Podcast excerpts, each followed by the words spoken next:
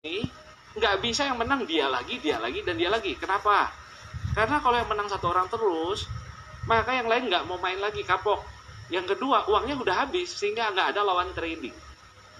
That's what happens in zero sum game. Jadi kalau ini zero sum game, ini nggak bisa bertahan lama, ya, dan anda nggak bisa menang terus di permainan kayak gini. Kecuali seperti ini. Ada Elon, Elon Musk, si E ini, mungkin gambar Elon Musk tiba-tiba dia tertarik game ini dan dia bawa uang 2 miliar dia ikutan trading di dalam. Somehow setelah dia main di dalam dia kalah bapak ibu. Dia kalah dan dia kapok uang dia tinggal satu miliar dia keluar dia bilang saya nggak ikutan lagi deh cabut.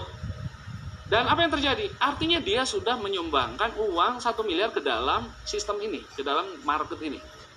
Dia keluar ya dia kapok. Berarti dia datang dengan dua keluar satu nyumbang satu. Berarti di dalam ini ada tambahan satu nih. Ada tambahan satu ada tambahan satu.